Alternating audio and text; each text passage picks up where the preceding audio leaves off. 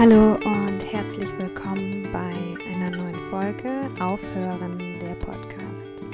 Mein Name ist Sophia Tome und ich bin Life Coachin, spirituelle Ingenieurin und eure Hostin für diese Show.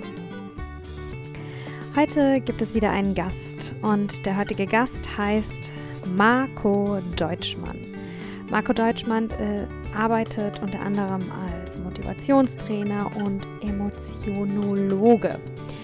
Ähm, ich bin auf ihn aufmerksam geworden durch eine YouTube-Doku über seine Vergangenheit. Marco war nämlich sieben Jahre lang im Gefängnis, weil er als Drogenkurier erwischt wurde.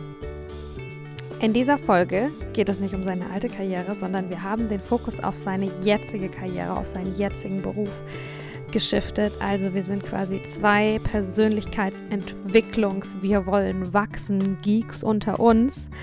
Und ähm, du kannst in dieser Folge ganz viel für dich mitnehmen. Ähm, es wird richtig viel Inspiration ähm, zum Thema Motivation und auch Optimismus geben.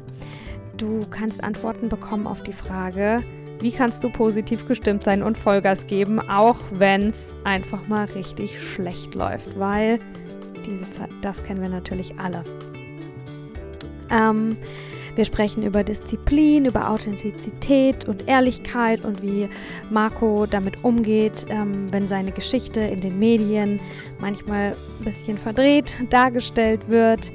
Und ähm, ja, auch über diesen inneren Antrieb wachsen zu wollen und ähm, ja, wie man dieses Feuer in sich erweckt oder warum vielleicht manche dieses Feuer gar nicht haben und wie du zu denen gehören kannst, die diesen inneren Antrieb, diese intrinsische Motivation zur Veränderung und über uns hinauswachsen, wirklich jeden Tag leben. Bevor es losgeht, äh, möchte ich ein bisschen ehrlich mit dir sein, mit euch sein. Ich möchte euch ehrlich äh, sagen, wie ich mich gefühlt habe während dem Interview. Ich war übelst getriggert. Ich war an vielerlei Stellen irritiert und getriggert. Und ich habe, um echt zu sein, während dem Interview gedacht, Marco, wenn du das jetzt hörst, ich weiß, du magst Ehrlichkeit. Das ist aber ein komischer Typ. Ich habe gedacht, also was ist das denn? Ich weiß auch nicht, ob das jetzt eine gute Idee war, den zu interviewen. Habe ich wirklich gedacht. Ihr werdet es wahrscheinlich nicht merken, weil ich professionell bin und mir sowas nicht anmerken lasse. Und auch, weil ich weiß, dass ich nicht alle meine Gedanken glauben kann, sondern dass wenn ich mich dass wenn ich irgendwo getriggert werde, wenn in mir irgendwas aktiviert wird, dass es einfach nur bedeutet, mm, dass ich hier selbst was über mich lernen kann, über meine Glaubenssätze, über, über Dinge, die mich vielleicht auch aufhalten.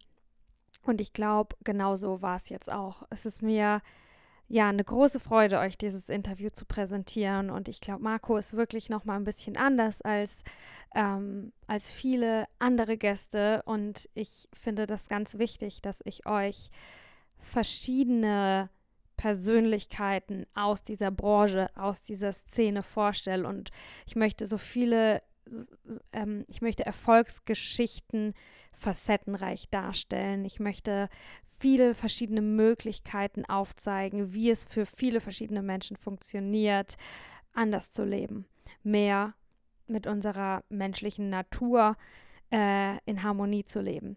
Und da finde ich, ist Marco eben auch ein super cooles Beispiel dafür.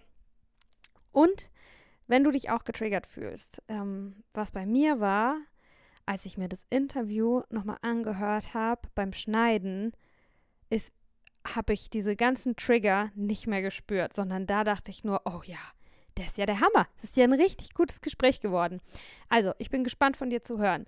Äh, was kommt bei dir an? Beides vielleicht gleichzeitig parallel, wenn du beim ersten, also ich möchte dich ermutigen, ähm, hör wirklich zu und lass es wirklich auf dich wirken. Und wenn du Resistance spürst, wenn du Widerstand spürst, dann bewerte diesen Widerstand nicht als äh, es liegt irgendwie an der anderen Person, sondern nutz diesen Widerstand, um über dich hinaus zu wachsen hör dir das Interview vielleicht sogar ein zweites Mal an und dann schau mal, wie sich das beim zweiten Mal für dich anhört.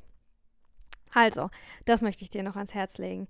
Vielen Dank, dass du da bist. Vielen Dank für deine Aufmerksamkeit, für deine Zeit. Danke, dass du in dich selbst investierst.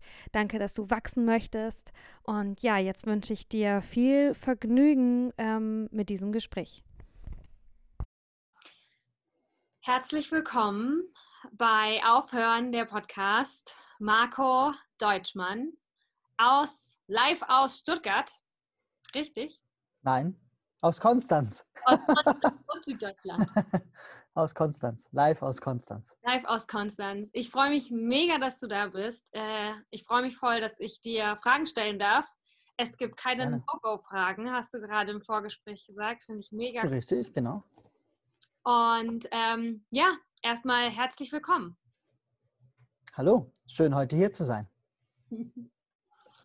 Ich habe dich zuerst gesehen in einem YouTube-Video. Wenn man deinen Namen googelt oder bei YouTube eingibt, ähm, findet man gleich Informationen über eine deiner vorigen Karrieren, über dein, ähm, ja, über deinen Beruf, über was du so getrieben hast in deinem Leben.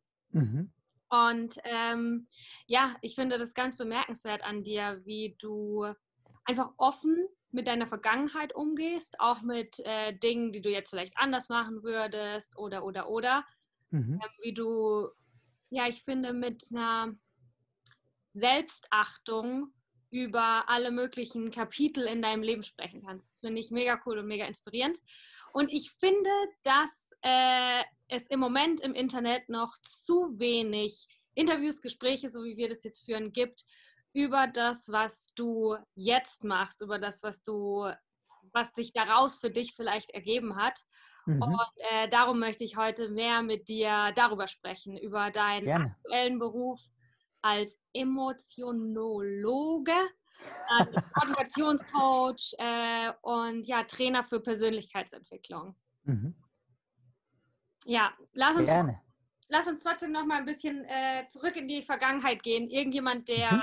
ähm, oder die äh, jetzt vielleicht noch gar nichts von dir gehört haben, ähm, können wir es kürzer zusammenfassen, ohne den ganzen Podcast nur über deine Vergangenheit zu machen? Was ist deine Vergangenheit? Was ist da passiert? Die Geschichte ist folgende. Als ich 23 Jahre jung war, habe ich gekellnert in Stuttgart, damals 2006 zur Weltmeisterschaft und habe ein attraktives Angebot bekommen, nämlich Reiseleiter zu machen. Und man ahnt es vielleicht schon, es war nicht Reiseleiter, sondern es war der Klassiker wie in einem guten Hollywood-Film, Koffer von A nach B tragen. Ich habe mich auf die Geschichte eingelassen und es ging dann schon nach wenigen Monaten schief, nämlich am 11. Dezember 2006. Ich wurde verhaftet am Pariser Flughafen Charles de Gaulle, verurteilt zu vier Jahren Gefängnis. Nach zweieinhalb Jahren französischer Haft wurde ich überstellt nach Deutschland, um dort noch einmal verurteilt zu werden für weitere sechseinhalb Jahre Haft. Das bedeutet, ich war knapp sieben Jahre im Gefängnis und in dieser Zeit habe ich mich sehr intensiv mit mir auseinandergesetzt. Ich habe sehr viele Bildungsabschlüsse gemacht und habe quasi dort den Grundstein gelegt zu dem, was ich heute tue, nämlich den Umgang mit anderen Menschen in der Sprache und vor allen Dingen in den Emotionen. Hm. Richtig cool, wunderbar. Kannst du dich noch zurückerinnern, gab es da wie so ein ein Moment, ein Aha-Moment, wo du gemerkt hast, oh, das ist das Neue, was ich hier gerade mache, wo du, oder war es einfach, du hast, du hast gerade angesprochen, dass du viele Weiterbildungen gemacht hast und viele Abschlüsse. Gab es so einen Moment, wo du merkst, wo du gemerkt hast, halt Moment, es wird gerade alles, was ich mache, fügt sich zusammen als Puzzle und ich habe hier einen neuen Beruf, ich, ich fühle, dass ich was, was weitergeben will?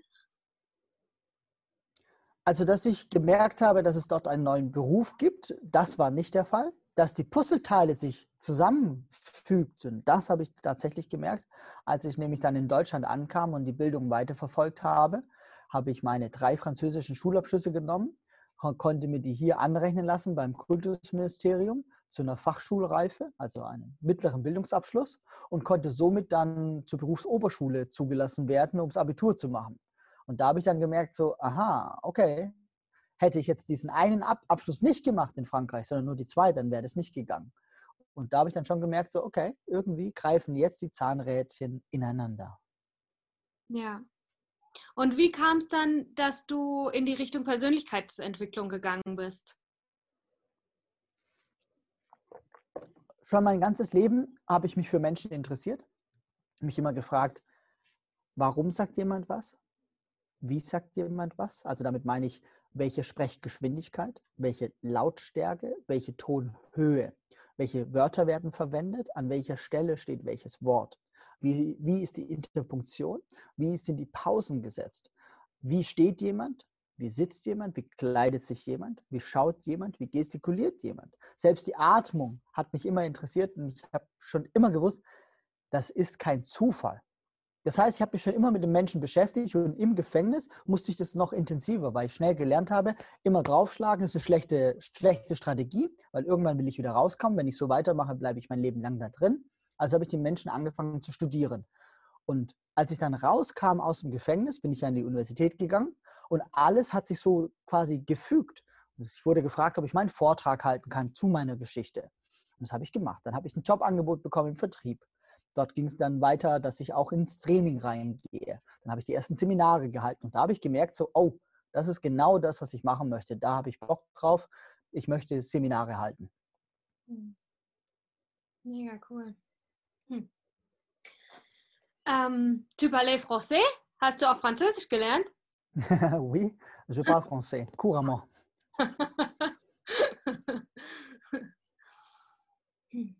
Ja, also ja, ich habe Französisch gelernt. Für die, die kein Französisch jetzt konnten, ja, ich habe es gelernt. Ich habe es innerhalb eines Jahres gelernt, konnte es dann fließend und habe es dann ein bisschen weiter ausgebaut.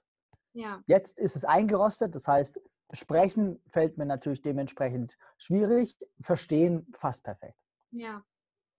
Was glaubst du, was es ist an deiner Geschichte, ähm, was viele Menschen interessant finden? Jetzt zum Beispiel, wieso glaubst du, wurdest du in der Uni ähm, gefragt, ob du da einen Vortrag halten kannst. Ähm, wieso hat dir so eine Geschichte auch äh, andere Türen noch geöffnet, dass du dann sogar einen Job angeboten bekommen hast? Lag das an der Geschichte, wie du mit der Geschichte umgegangen bist? Ähm, wie erklärst du dir das? Also ganz klar, ich meine, Ehrlichkeit sie siegt immer. Langfristig, die Menschen, die ehrlich sind, die transparent sind, werden immer profitieren. Es ist kein einfacher Weg, die Garantie hat man. Also das kann ich definitiv sagen. Das ist mit Sicherheit die eine Sache, die die Menschen beeindruckt hat, dass ich zu dem, was ich tat, stehe und es auch erklären kann. Plus, es ist auch nachvollziehbar, wie das passieren konnte. Und das macht natürlich schon mal vieles einfacher, es anzupacken und zu sagen, okay, ich kann mir das auch vorstellen, wäre mir vielleicht auch passiert oder ich war vielleicht sogar schon selbst in ähnlichen Situationen und damit können sich viele Menschen identifizieren. Ich glaube, das, was viel mehr die Menschen anzieht, ist dieses, naja, wenn es halt schon mal, entschuldige mir den Ausdruck, scheiße läuft, wie kann man dann noch gut drauf sein? wie kann man positiv gestimmt sein? Und wie kann man Vollgas geben? Das ist doch so nicht normal, würde man in unserer Gesellschaft sagen. Und das beeindruckt die Menschen viel mehr, weil ich lege das halt immer wieder an den Tag. Und also ich bin halt kein Laber-Laber-Typ, der bla bla macht, der auf der Bühne steht, tschakka tschakka, renn mal über heiße Kohlen und so ganzen Quatsch, sondern ich bin halt einer, ich lebe das, was ich sage und das beweise ich eben auch. Nicht jetzt nur hier im Video, sondern wenn man mich googelt, sieht man das ja. Es gibt viele Livestreams von mir, wenn man mich kennenlernt. Das, was ich erzähle, mache ich ja tatsächlich. Und das ist das, was die Menschen dann beeindruckt hat und gesagt, okay, da ist tatsächlich mal einer, der macht nicht Laber, Laber, sondern der macht genau das, was er sagt und das finden sie spannend. Und dann hören sie auch gerne zu, weil sie sagen, ja, das ist ehrlich. Mhm. Ja, ich glaube, das ist auch äh, einer der Gründe, warum ich dich eingeladen habe, weil mich das auch. Äh, jetzt will ich aber gleich die Frage, die du gerade gestellt hast, äh, dich zurückfragen. Also, wie schafft man das? Äh, wie hast du es geschafft, äh, wenn Scheiße passiert, trotzdem positiv zu bleiben? Das ist ganz einfach. Ganz einfach gesagt. Es ist ganz einfach gesagt. Positivität ist eine Haltung und Einstellung. Das ist nichts, was man im Laden kaufen könnte und das ist nichts, was irgendwo von außen in einen induziert wird. Das ist eine eigene Haltung und Einstellung. Will ich positiv sein oder will ich es nicht? Das ist der ganze Trick. Und ich habe mich dazu entschieden, positiv zu sein und ziehe es halt einfach gnadenlos durch da kommt mir wahrscheinlich noch zum Vorteil, ich bin sehr diszipliniert und darum bin ich dann halt einfach viel, viel positiver als viele andere Menschen. weil ich es dann halt auch durchziehe. Also ich bin nicht nur einen Tag positiv, sondern ich ziehe es halt dann einfach durch. Und ich glaube, was vielleicht doch dazu kommt, was die meisten Menschen noch nicht reflektiert haben, ist, ich habe aufgehört, in meiner Gedankenwelt zu leben. Also in der Gedankenwelt meine ich damit, die meisten Menschen leben entweder in ihrer Vergangenheit oder sie leben in der Zukunft. Und jetzt ist es halt so, die Vergangenheit ist schon gewesen und die kann man nicht mehr verändern. Und die Zukunft ist noch gar nicht gekommen. Und die Gegenwart ist der Moment, in dem wir leben sollen, müssen, können. Und das blenden viele Menschen aus. Und ich mache genau das. Ich lebe im Hier und Jetzt. Und das gibt natürlich mir ganz viel Halt, Selbstvertrauen in dem Moment, weil ich weiß, das Einzige, was im Leben zählt, ist das jetzt hier. Mhm. Und dann lebe ich jetzt und dann bin ich jetzt positiv. Und wenn man halt immer im Jetzt positiv ist, dann wird man in der Zukunft ja auch positiv sein, weil das Jetzt die positiv ja beeinflusst. Also das ist quasi tatsächlich mein Trick. Nicht mehr, nicht weniger. Und jetzt kommt vielleicht die Frage, ja, und die schwierigen Tage, ja, da mache ich das. Und lächeln. Atmen und lächeln. Was soll ich sonst machen? Ja, traurig sein, äh, Kopf ins Sand stecken, ja, kann ich schon machen. Die Frage ist halt, ändert es irgendwas? Und dann sage ich, also wenn es was ändert, dann wird es ja nur schlimmer. Und das finde ich jetzt auch nicht klasse. Also dann bin ich doch lieber positiv. Mhm. Also du hast dich dafür entschieden, positiv zu sein. Ja. Und du bist so diszipliniert in dieser Entscheidung. Ja. Immer noch geil. ja, ja. Wobei mittlerweile glaube ich ja, vielleicht bin ich ja in der Nähe eines AKWs geboren. Vielleicht habe ich irgendwo Energie äh, aufgesaugt. Ich weiß es nicht, kann ich nicht sagen. Ich kann nur sagen, die Energie, die in mir ist, die lasse ich halt einfach raus, die setze ich frei und ich ziehe es halt durch. Das heißt nicht, dass es mir immer einfach fällt. Das will ich damit nicht sagen. Ich sage einfach, ich mache es halt. Also ich mache es halt einfach. Das ist so der, der große, große Punkt. Ich glaube, wir kennen das alle. Wir gehen auf die Toilette und dann liegt ein Papierchen am Boden und dann kann man das einfach ignorieren, auch wenn es einen stört. Oder man hebt es halt einfach auf. Und ich bin halt so dieser Typ. Ich sage halt, ja, ich mache es halt einfach. Mhm. Und dieses Ich mache es halt einfach, setze ich halt einfach in allen Momenten um und ganz klar in der Positivität. Setze ich es dann um und ziehe es durch. Und mhm. dann grinse ich halt dauernd. und jetzt in deiner Arbeit, ich meine, du arbeitest ja wahrscheinlich äh, mit Menschen zusammen und versuchst ihnen das weiterzugeben, versuchst ihnen Technik mhm. an die Hand zu geben ähm, ans Herz, an den Verstand, äh, mit denen sie auch positiv sein können oder Sachen einfach machen ja. oder ihre eigenen Ziele erreichen. Oder mal zu wissen, was sind die eigenen Ziele. Mhm. Ähm, Gibt es eine Deutschmann-Technik, ein Ding, was du gerne irgendwie weitergibst, um das auch wirklich umzusetzen, äh, die du jetzt hier für uns, jetzt sofort, für mich und für alle Zuhörer und Zuhörerinnen so als kleine Test äh, Probe rausgeben kannst. Können wir spontan, ich habe dich davor nicht gefragt, ne? ist jetzt echt eine spontane Anfrage. Können wir gerade was machen? Du meinst quasi jetzt zum Mitmachen? Ja. Ja, du kannst mitmachen, du kannst einen Stift in die Hand nehmen und einen Zettel und dir mal überlegen, mach mal, schreib mal Montag, Dienstag, Mittwoch, Donnerstag, Freitag, Samstag, Sonntag auf. Mhm. Und dann schreib dir jetzt mal auf, zu welchen Uhrzeiten du aufstehst.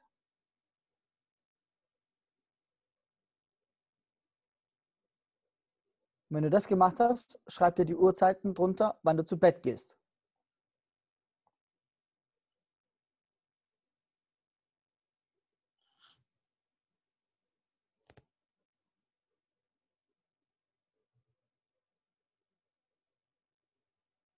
Ja. Und jetzt schau, ob zwischen zu Bett gehen und aufstehen acht Stunden liegen.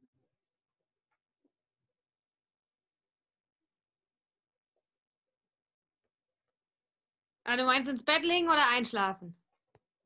Also ins Bett legen heißt für mich dann einschlafen. Ah, okay. Genau. Also wenn man praktisch das Licht ausmacht. Mhm. Ob man dann sofort einschläft, das, ja, manche Menschen brauchen mehr Zeit, ich weiß. Ich gehe davon aus, man macht einfach mal das Licht aus. Dann sollten acht Stunden übrig bleiben. Und wenn man das nicht hat, dann hat man schon den ersten Punkt, den man dringend ändern muss. Ja. Und dieses Thema, äh, ich brauche nur sechs Stunden Schlaf und drei Kaffee am Morgen reichen dann auch, empfehle ich übrigens nicht. Also das ist tatsächlich der erste Trick, sich mal zu überprüfen, wie diszipliniert bin ich denn mit dem Aufstehen und zu Bett gehen. Und das dann auch wirklich durchziehen und nicht eine Woche durchziehen, auch keine 30-Tage-Challenge, sondern einfach durchziehen. Punkt. Mhm. Und das ist schon der allererste Trick. Weil wer es nicht schafft, immer pünktlich ins Bett zu gehen und aufzustehen, fehlt schon die Grunddisziplin schlechthin. Man kann nicht in allem anderen diszipliniert sein, wenn man in diesen einfachen Sachen nicht die Disziplin hat. Mhm. Also viele Menschen erwarten immer, dass man in den höchst komplexen Dingen brillieren muss, um gut zu sein. Ich drehe den Spieß rum und ich sage, nein, in den allereinfachsten Sachen muss man gut sein, weil dann kann man es auf die komplexen Sachen anwenden.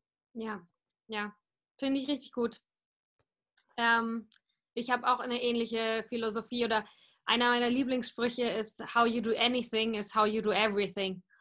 Ja, genau. Wenn ich manchmal was erreichen will oder was verändern will, ja. dann nutze ich diesen Spruch oder diese Philosophie, weil ich einfach in einem anderen Bereich was verändern kann und es streut.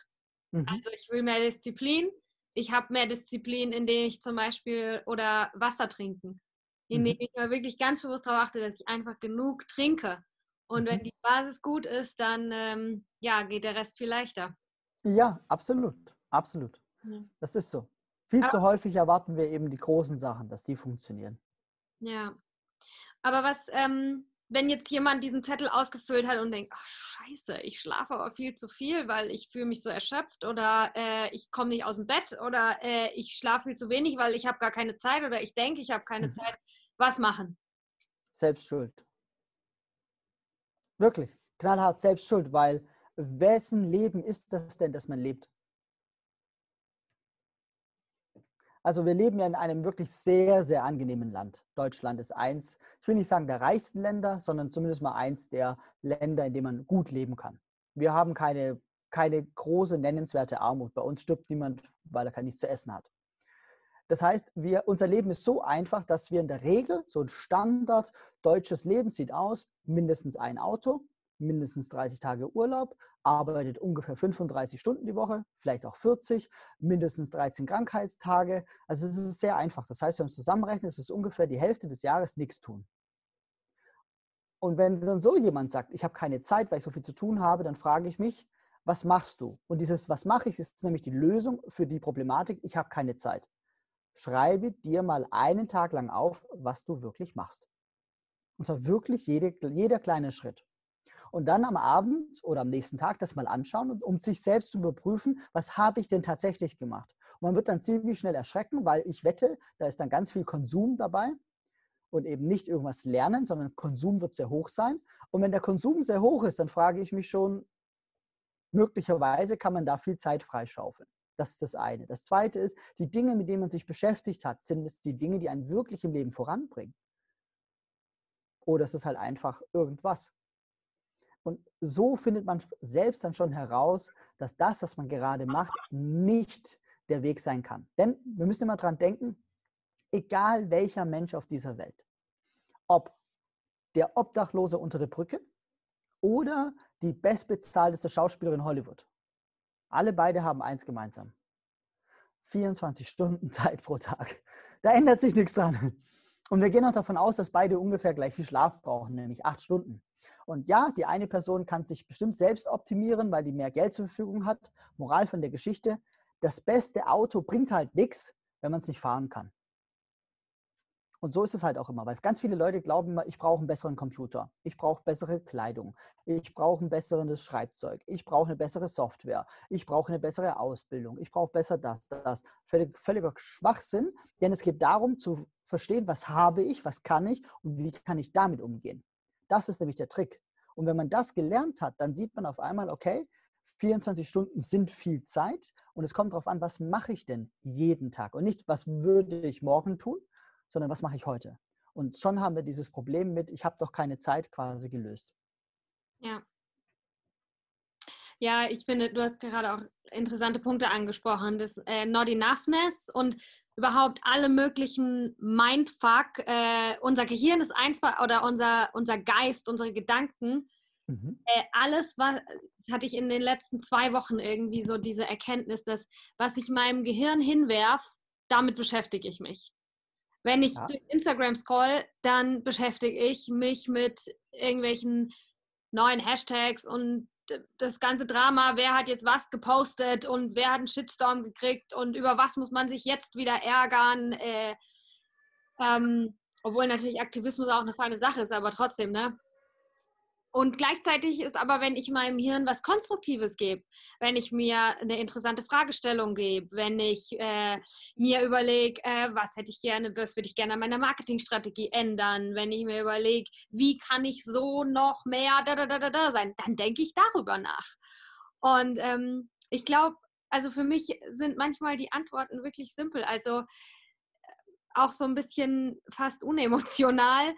Ähm, wenn ich mich am Tag x Stunden mit was Konstruktivem beschäftige, dann ist die Zeit schon mal nicht verfügbar, um destruktiv zu sein. Mir gegenüber, anderen gegenüber, meinen Zielen gegenüber. Du gehst natürlich jetzt in die Richtung des, ja, des konstruktiven Denkens oder des dekonstruktiven Denkens. Ich würde sogar noch eine Ebene vorher ansetzen, also quasi wie so eine Metaebene.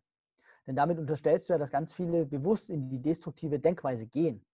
Das will ich den Menschen gar nicht unterstellen, sondern was ich vielmehr sage ist, der Mensch ist in einer Sache richtig schlecht, nämlich mit Schmerz umzugehen. Und wenn wir konsumieren, flüchten wir von dem Schmerz. Darum sind ja Drogen so hoch im Kurs. Darum haben wir ja Alkohol, darum haben wir ja Nikotin, darum haben wir ja Koffein. Der Mensch sucht sich immer Mittel, um den Schmerz zu entfliehen, sich zu betäuben. Und das passiert natürlich auch mit digitalem Konsum. Mhm. Also wer durch Instagram scrollt oder Facebook News verfolgt oder das nächste lustige Kätzchen-Video auf YouTube anguckt, konsumiert, um sich quasi zu betäuben, um sich nicht mit dem zu beschäftigen, womit man sich beschäftigen könnte, sollte, müsste, weil diese Themen machen ja immer Aua. Man mhm. kann ja nicht über seine nächste Marketingstrategie nachdenken, ohne sein Gehirn zu zermattern. Weil sonst wären wir alle Marketingprofis würden die Milliarden verdienen, was ja nicht ginge, weil dann würden wir alle Geld, also viel Geld verdienen. Geht ja auch nicht. Also ja, eben. Das heißt, wir können es nicht. Zu viel Schmerz. Und die, die bereit sind, da reinzugehen, die kommen dann halt auch immer weiter. Mhm. Egal in welchem Bereich. Also nicht nur Marketingstrategie, sondern in allen Bereichen. Fitnessstudio, ist immer dasselbe Prinzip. Wer bereit ist, in den Schmerz zu gehen und den Schmerz auszuhalten, wird im Leben weiterkommen. Hm. Wie hast du deinen Schmerz ausgehalten? Ja, so, ich halte ihn halt einfach aus. Also Schmerz gehört zum Leben dazu. Leben heißt Leiden. Das ist äh, für mich keine Frage, ob ich den Schmerz aushalten will oder nicht. Ich halte ihn halt einfach aus. Mhm. Gehört zu mich zum Leben dazu. Hm. Erzähl mal so ein bisschen von deiner Arbeit. Ähm, wie sieht dein Tag so aus? Was machst du so? Äh, wie sind die Leute, mit denen du so arbeitest? Was überrascht dich manchmal bei deiner Arbeit, wo du denkst, was? Das hätte ich jetzt aber nicht gedacht. Was sind Dinge, die immer wieder typisch sind und gleich passieren, wo du denkst, das können wir doch jetzt hier und jetzt ein für alle Mal allen erklären und dann äh, müssen wir alle Menschen über diese eine Falle nicht mehr stolpern. Ähm, Nein, gib uns so ein bisschen ein so Erfahrung. So, so leicht ist es leider nicht. Also meine, meine traurige Erkenntnis ist, dass der Mensch per se sich nicht weiterentwickeln will. Das ist meine traurige Erkenntnis und das möchte ich gar nicht als was Böses darstellen, sondern das ist, wie es ist, aufgrund von, es ist halt einfach. Also der Mensch ist prädestiniert dafür, die Einfachheit in Dingen zu erkennen und diesen zu folgen. Darum entwickeln, darum haben wir auch ein Automobil heute. Darum haben wir Flugzeuge. Das ist immer quasi aus der Not geschaffen. Wie kann ich etwas angenehmer machen? Moderne Sklaverei sieht heute nicht mehr so aus, dass der eine Mensch den anderen versklavt. Ich meine, gut, wir könnten auch über, Arbeit, wie sagt man, über Arbeitsverträge sprechen. Das ist auch eine Art der Versklavung. Der, die wahren Sklaven sind das, was wir beide gerade nutzen. Computer. Das ist die wahre Sklaverei. Computer machen unsere Arbeit noch viel schneller und das heißt, wir versklaven die praktisch, weil wir sagen, mach das und der Computer macht das. Genau aus diesem Grund weil der Mensch immer nach Einfachheit strebt, wollen die meisten Menschen sich nicht wirklich entwickeln. Warum? Wir müssen nur Teenager fragen, wie sieht es gerade aus? Dein Körper wächst gerade in alle Richtungen. Wie fühlt sich das an? Da werden alle sagen, ja, aua, überhaupt nicht toll. Genau, Veränderung macht immer aua. Körperliche Veränderung ist halt etwas, was wir sehen, was wir miterleben. Das sehen auch andere, dann können die darauf äh, mit uns ansprechen, mit uns Gespräche führen. Schlimm wird es erst, wenn wir über mentale Weiterentwicklung sprechen, weil darüber, das sieht man dem anderen Menschen ja nicht an. Und darüber sprechen wir auch nicht. Und das kann man auch nicht wirklich messen. Ne? Weil wenn man jetzt ins Fitnessstudio geht, sieht man ganz schnell, ob man abnimmt, abnimmt oder nicht. Hier oben sieht man das gar nicht. Und darum wollen natürlich viele Menschen das nicht verfolgen, weil erstens das Erfolgserlebnis bleibt quasi aus oder kommt irgendwann später. Wir alle kennen das. Irgendwann so, ah, jetzt hat es sich gelohnt, dass ich das damals gelernt habe. Mhm. Müssen wir sehr lange darauf warten. Plus den Schmerz, den wir dafür haben. Und das ist, was du angesprochen hast mit den Emotionen. Der Mensch legt lieber seine Hand auf eine heiße Herdplatte, als dass er sich mit sich selbst beschäftigt, weil das macht nämlich Aua in den Emotionen. Und das ist das, was mich immer wieder ja fasziniert und auch traurig stimmt, weil ich mir denke, Leben heißt Veränderung. Keine Pflanze, kein Tier würde jemals auf die Idee kommen, sich nicht mehr verändern zu wollen, sondern die wissen, wenn die aufhören, sich zu verändern, was ja eine Anpassung ist, dann sterben die einfach. Der Mensch redet immer davon, Dinge zu schützen. Hm, dieses Tier stirbt aus und jenes. Und gleichzeitig rottet er die ganze Natur aus. Da denke ich mir, wie unlogisch ist denn das? Wir können nicht auf der einen Seite alles kaputt machen und auf der anderen Seite versuchen wir irgendwas zu schützen. Das ist gegen die Natur. Und so erlebe ich den Mensch auch oft in meinen Seminaren. Ich erzähle ihm etwas und heißt, oh ja, super Idee. Und dann frage ich, nicht immer, weil ich die Antwort häufig schon kenne, wer setzt es um? Und dann weiß ich, okay, die meisten werden es gar nicht umsetzen, weil es halt eben nicht so ist, einmal umsetzen, dann passt es, sondern das sind Systeme, die muss man jeden Tag umsetzen. Wie mit der positiven Haltung und Einstellung. Man braucht nur durch die Gegend laufen und die Menschen schauen, wie sieht denn deren Haltung aus? Sitzen die immer so da oder sind die aufrecht? Und dann sagen die anderen, ja, aufrecht sitzen ist immer anstrengend. Ja, klar, ist anstrengend. Und es wird auch nie besser. Es ist halt einfach ein tägliches Training. Und so ist es auch mit Haltung und Einstellung. Und das nehme ich in meinen Seminaren ganz häufig wahr. Dass ich also ganz viel Wissen, Lebenserfahrung mitgebe. Die Leute immer nicken, ja, das ist super, das ist gut. Und gleichzeitig weiß ich, nur ganz wenige werden bereit sein, das auch wirklich umzusetzen. Mhm. Und das ist so, ja, die, die traurige Nachricht. Die gute Nachricht ist natürlich, dass die Leute die Chance haben, ganz, ganz viel bei mir mitzunehmen. Das ist die gute Nachricht. Also ich gebe nicht nur so eine Info mit und dann war es das. Da warten die den ganzen Tag drauf, sondern da kommen so viele Infos, dass man quasi nonstop mitschreiben kann, weil so viel Wertvolles mitgebe. Das ist so die gute Nachricht. Hast du eine Erklärung dafür, äh, was die Faktoren dafür sind, warum manche Menschen bereit sind, sich zu verändern und manche noch nicht. Äh, vielleicht nie, vielleicht später. Resilienz. Mit Resilienz meine ich die Bereitschaft, Schmerzen auszuhalten. Veränderung macht Aua. Das ist der ganze Trick. Und das wollen die meisten Menschen halt nicht. Also ich glaube, das Problem in unserer heutigen Gesellschaft ist, wir wachen, nicht wir wachen, wir wachsen zu verweichlicht auf. Wenn man Hunger hat, was macht man? Geht man zum Kühlschrank. Der Kühlschrank ist meistens immer voll. Wenn nicht, geht man halt einkaufen. Selbst beim Einkaufen haben wir so viel Auswahl an Essen, dass wir doch alle, Hand aufs Herz, total überfordert sind, was wir essen wollen. Wir haben Hunger, gehen einkaufen und dann, wer kennt es nicht, steht im Laden und weiß nicht, was er kaufen soll. Das ist zu viel. Und das ist das Problem. Uns geht es zu gut. Und weil es uns zu gut geht, wachsen wir ja so auf. Und diese, diese jungen Menschen, die wir einst auch mal waren, die so überbehütet aufwachsen, die sollen dann später, wenn sie Mitte 20 sind oder 30, plötzlich an ihrer Psyche rumschrauben und Schmerzen aushalten. Vor allem dann, wenn man vielleicht ins Fitnessstudio geht, man nimmt so eine kleine Hantel, ist ein bisschen schwer, pöfft sich ein bisschen was rein, dann ist das plötzlich ganz einfach. Man geht ins Kampfsportstudio, da ist dann auch alles nur noch, wie sagt man, kuscheln miteinander, hat gar nichts mehr mit Kampfsport zu tun. Und das ist, was ich kritisiere. Wir machen uns das Leben so leicht, was sehr angenehm ist. Das ist eine sehr gute Eigenschaft. Der Nachteil davon ist, dass der Mensch verlernt, dass es richtig hart zur Sache geht. Darum stehen ja so viele Menschen auf Extremsportarten oder lieben es, in die Berge zu gehen. Ja, weil wenn es halt dort hart ist, ist es hart. Punkt. Da muss man damit zurechtkommen. Und das fehlt uns. Und das macht uns quasi zu weich, weil wir nicht gelernt haben, dagegen anzukämpfen.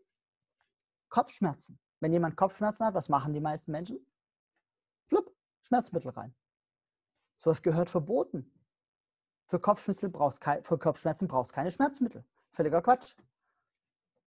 Und wenn man sowas halt immer macht, was der Mensch nicht versteht, ist, wir trainieren unseren Körper und unseren Geist immer davon zu laufen. Und dann kommen wir ins Seminar zu Marco und sagen, alles klar, jetzt will ich an mir, an mir was ändern.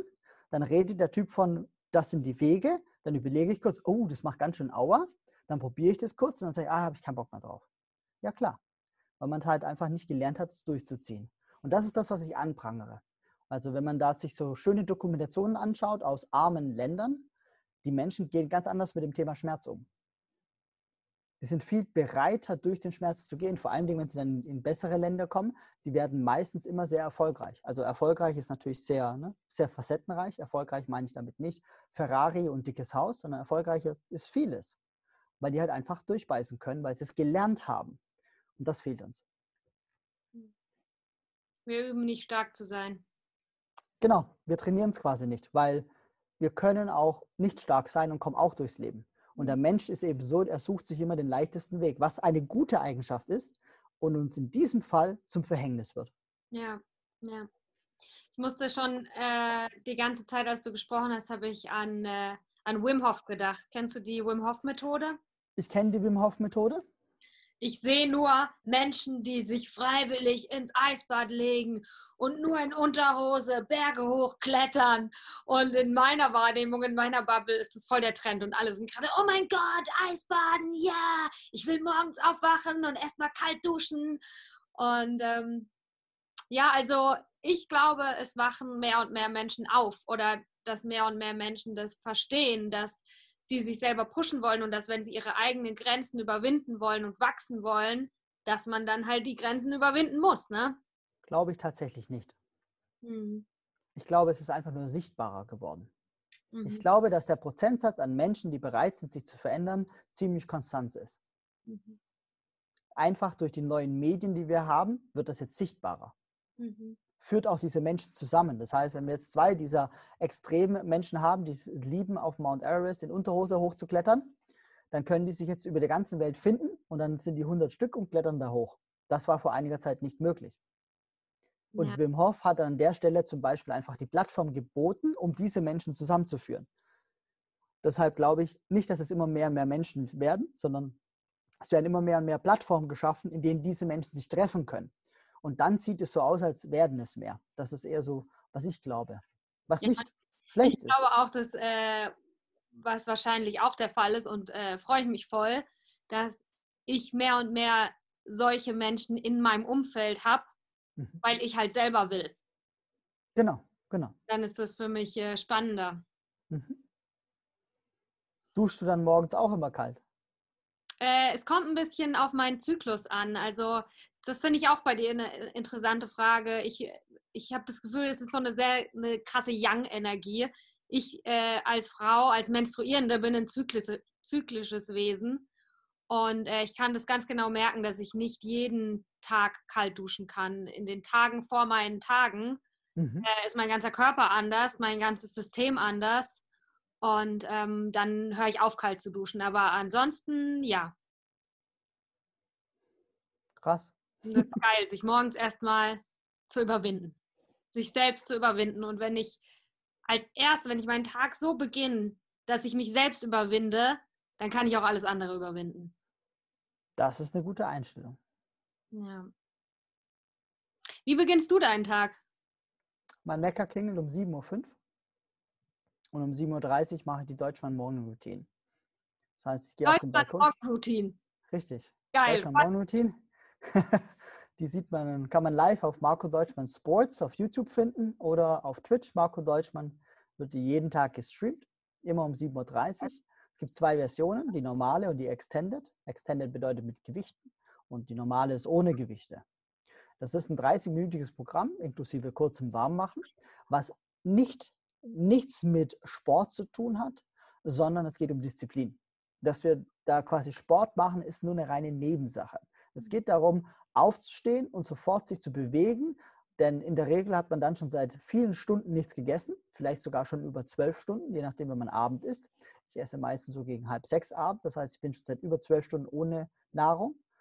Ich bin natürlich müde, der Körper ist ausgelaugt und dann muss ich mich bewegen. Und das ist eben Disziplin. Es geht nicht um Sport, sondern nur um Disziplin, den Schmerz auszuhalten, durchzubeißen, wenn der Körper sagt, ey, was machst du da? Und der Geist sagt, sag mal, spinnst du? Einfach weiterzumachen. Das mache ich jeden Tag um 7.30 Uhr. So beginne ich meinen Tag. Disziplin üben. Richtig, genau, Disziplin üben. Ja, ja finde ich ganz interessant. Also ähm, ich als, wie gesagt, als Menstruierende habe ich dazu noch mal ein bisschen ein anderes Verhältnis. Ähm, ich bin von Natur aus schon sehr detailorientiert und perfektionistisch, also auch eher auf der disziplinierteren Seite. Aber für mich war das voll der Game Changer zu verstehen, dass weil ich menstruiere und dadurch sich alles immer total verändert, ich eben ein zyklisches Wesen bin. Das ist für mich als Frau, als Menstruierende fast unmöglich, Sachen jeden Tag gleich zu machen, weil, weil ich mich so verändere. Und das hat mir eine Zeit lang ziemlich zugesetzt, äh, weil ich eben diszipliniert sein wollte. Und ich habe nicht verstanden, was Disziplin für eine Frau bedeuten kann oder für einen menstruierenden Menschen. Dass es für mich auch bedeuten kann, ich habe quasi pro Monat vier verschiedene Routinen. Wenn sich mein Zyklus verändert, verändert sich auch meine Routine. Das heißt nicht, dass ich plötzlich gar keine mehr habe, aber ich brauche dann was anderes. Mhm. Ähm, und das war für mich so ein Game Changer, das zu verstehen, weil ich habe mir davor mh, hm, in meinem eigenen Kopf über mich selbst schlecht gesprochen, weil ich Sachen nicht durchziehen konnte und weil ich dachte, ich muss das doch jetzt durchziehen. Kann ich nicht. Ich kann mhm. nicht alles jeden Tag gleich machen. So bin ich nicht. Das ist gegen meine Natur. Ähm, ja, darum arbeitest du auch mit Frauen. Äh, hast du da auch so eine Wahrnehmung, dass es für Frauen äh, schwieriger, wenn nicht sogar unmöglich ist, jeden Tag das Gleiche zu machen? Ähm, oder arbeitest du hauptsächlich mit Männern, was das angeht? Also bis gerade eben habe ich keinen Unterschied gemerkt. Mhm. Und ich habe tatsächlich in meinen Seminaren 80 Prozent, würde ich sagen, ist, mein, ist der Frauenanteil. Ah, okay. Ja, und in, mein, in meinen Coachings ist es 100 Prozent Männeranteil. Ah, wie verrückt. Ja, das ist ziemlich witzig. Ja. Also in meinen Seminaren ist der Frauenanteil wirklich, also 80 Prozent komme ich gut hin. Und Coachings ist 100% Männer. Hm. Ja, ich glaube, für Männer funktioniert es ziemlich gut, sowas. Jeden Tag 7.30 Uhr mhm. aufstehen. Äh, kann ich nicht. Hm. Und ähm, wo ist für dich die Grenze zwischen, ähm, spürst du das auch? Bewegst du dich auch da in, versuchst du auch da immer wieder die Balance zu finden zwischen ja, Disziplin zu haben, weil es auch eine Form von Selbstliebe ist, eben die Versprechen, die du dir selbst machst, auch einzuhalten, mhm. aber auch dich manchmal in Ruhe zu lassen, dich manchmal loszulassen, dich manchmal sein zu lassen und darauf zu vertrauen, dass das auch schon richtig ist, dass du nicht immer selbst mit der Peitsche hinter dir stehen musst, sondern hast du auch mal die Tage, wo du sagst, scheiß drauf, ich sage jetzt einfach alles ab und leg mich in die Badewanne, weil das brauche ich heute. Das ist heute meine Disziplin. Ähm, ich an der Routine festzuhalten, in der Hoffnung, dass die Routine mich rettet und die Routine schon dafür sorgt, dass alles gut ist, sondern ich vertraue in meinem Leben, dass ich auch mal alles fallen lassen kann und es ist trotzdem in Ordnung. Mhm. Ich weiß, was du meinst. Das ist natürlich schon sehr esoterisch. Und aus der Mathematik heraus ist es unlogisch. Das heißt, ich erlaube mir tatsächlich, wenn ich merke, ich brauche jetzt eine Auszeit, dann mit der Badewanne, wie du es gerade beschrieben hast, dann tue ich das. Ich schaue natürlich auch immer, was ist die Konsequenz daraus? Also welchen Preis bezahle ich dafür? Und wenn das im, im Einklang steht, wenn das passt, dann ja, dann mache ich das. Ansonsten nein, dann beiße ich halt einfach durch. Hm.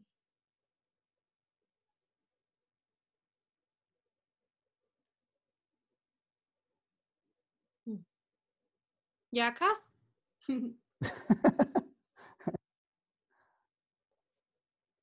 okay, vorhin hast du mir erzählt, mhm. ähm, du entwickelst ein Online-Seminar. Richtig. Was wird es? Äh, für wen wird es? Ich denke mal, es geht um Disziplin, es geht um zu lernen, Schmerzen auszuhalten. Auch, ja, auch. Erzähl noch ein bisschen. Ich habe schon mehrere. Gerne, ich habe schon mehrere Bücher geschrieben. Unter anderem dieses hier. Ich schaue es mal schnell.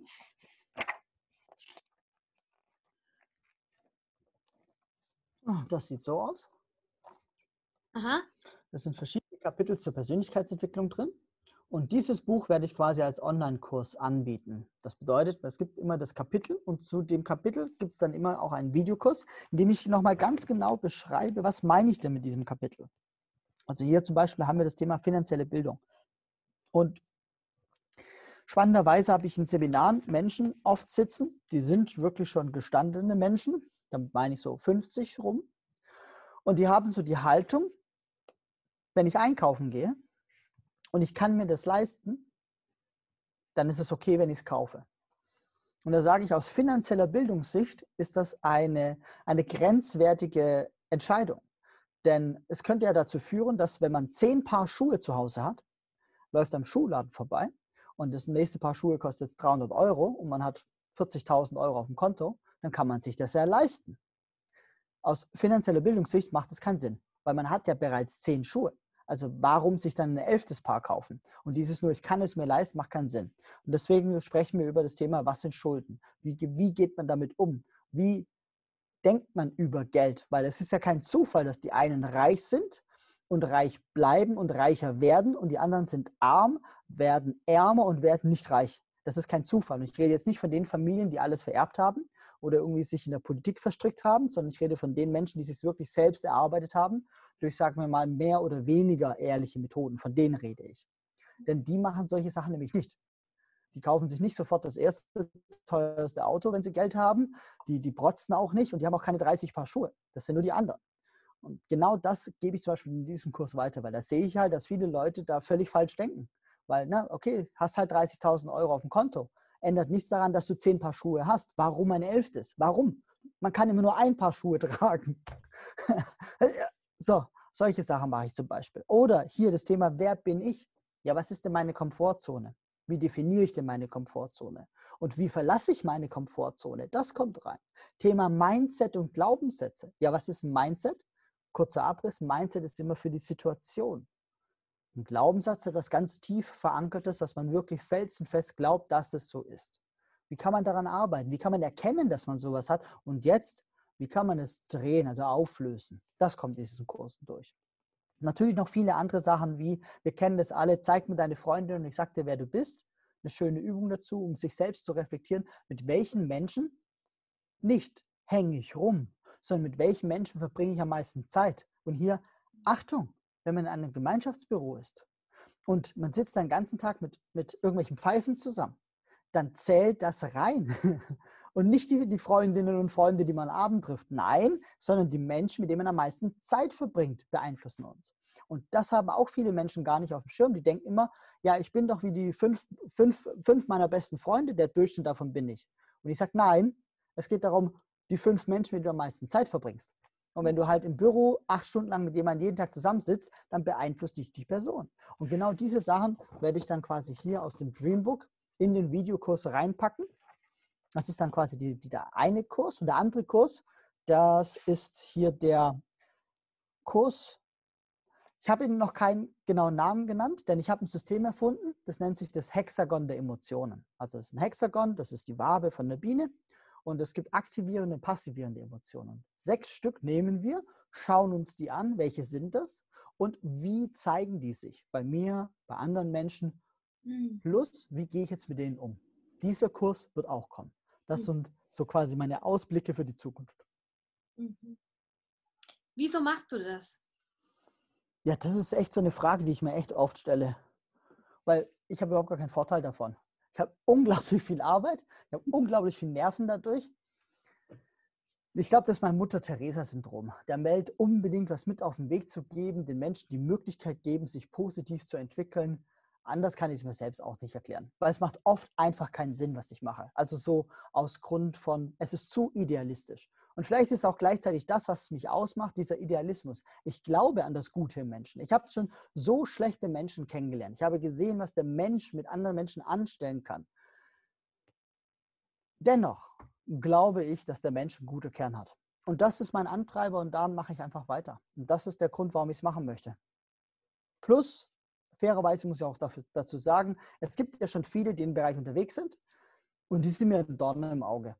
Ich will beweisen, dass man es auch anders machen kann, dass man auch ehrlich machen kann. Also kein Bauernfäcker ist, kein Chaka-Chaka-Renn über Kohlen. Quatsch.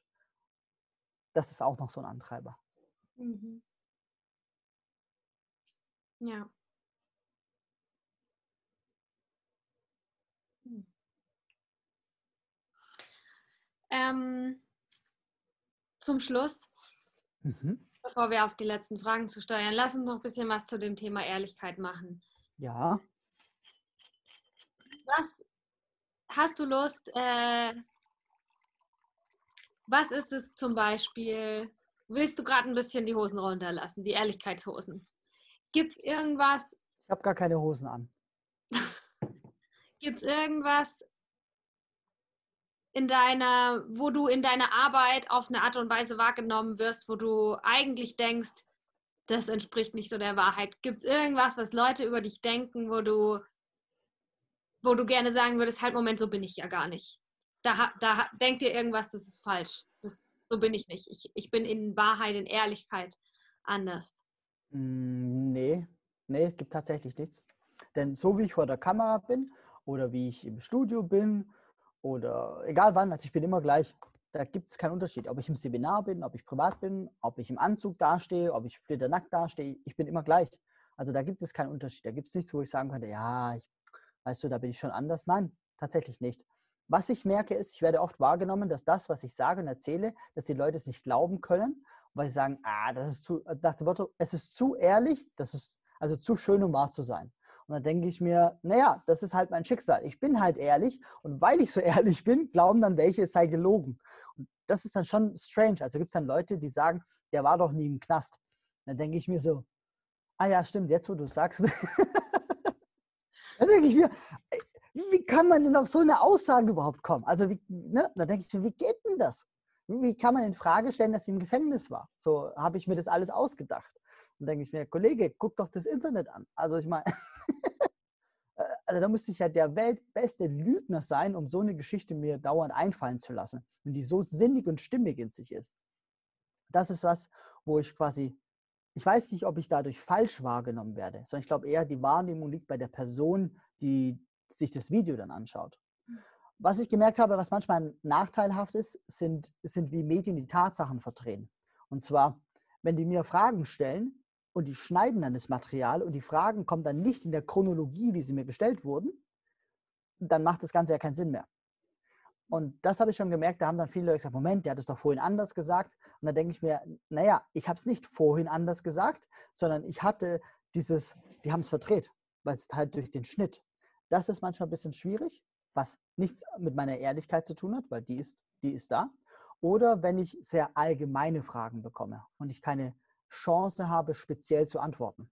Mhm. Und dann ist auch wieder so, dann wird es so verschwommen. Also das sind so meine Herausforderungen, mit denen ich zu kämpfen habe. Ehrlichkeit, nee, die ist da, 100 Prozent. Mhm. Wahrscheinlich für die Mensch sogar zu viel und kommt damit nicht klar. Ja, ich finde, das macht voll Sinn. So in einer Welt voller Filter, äh, Ja, Authentizität äh, irritierend. Ja, sehr. Ja, man braucht nur so gucken, wie sieht die Person auf Instagram aus und wie sieht sie in echt aus. Erkennst du gar nicht, läufst du dran vorbei. Hm. Ja, ja. Okay, Marco, ähm, wir kommen dem Ende zu. Bevor äh, ich dir die letzten Worte lasse, weil ich das immer gerne so mache und du ja einfach noch ein bisschen was sagen kannst, was du jetzt gerade noch auf dem Herzen trägst, wo du denkst, das muss jetzt noch gesagt werden, das möchtest du gerne, dass es jetzt noch jemand hört. Ähm, ja, bevor du die letzten Worte hast, kommt die letzte Frage. Oh, Äh, manchmal äh, finde ich, ist es, ich glaube, bei dir ist es nicht der Fall, aber du kriegst trotzdem die letzte Frage. manchmal tendieren wir dazu, ähm, uns selbst zu wenig zu loben. Und Ja. vor allem, wenn wir äh, Ziele haben und auf was zuarbeiten, manchmal vergessen wir innezuhalten und zu gucken, okay, was haben wir überhaupt jetzt hier schon Geiles gemacht? Ich, ich glaube, du bist da auch geübt drin. Aber darum ist meine letzte Frage in diesem Podcast oftmals an Gäste. Ähm, Mhm. Teilen Erfolg mit uns. Also zelebrieren Erfolg mit uns. Worauf bist du stolz? Was ist dir in dieser Woche, in diesem Monat, was ist dir in letzter Zeit richtig gut gelungen, wo du denkst, ja, gut gemacht, Deutschmann. Ja, freu dich mit uns. Und es gibt viele Dinge, die mir spontan einfallen. Also ich nehme mal aktuelle Sachen, nichts aus der Vergangenheit, sondern quasi aktuell, aktuell in der Krise. In der Krise geht alles den Bach runter oder fast alles. Und ich bin nach wie vor positiv gestimmt.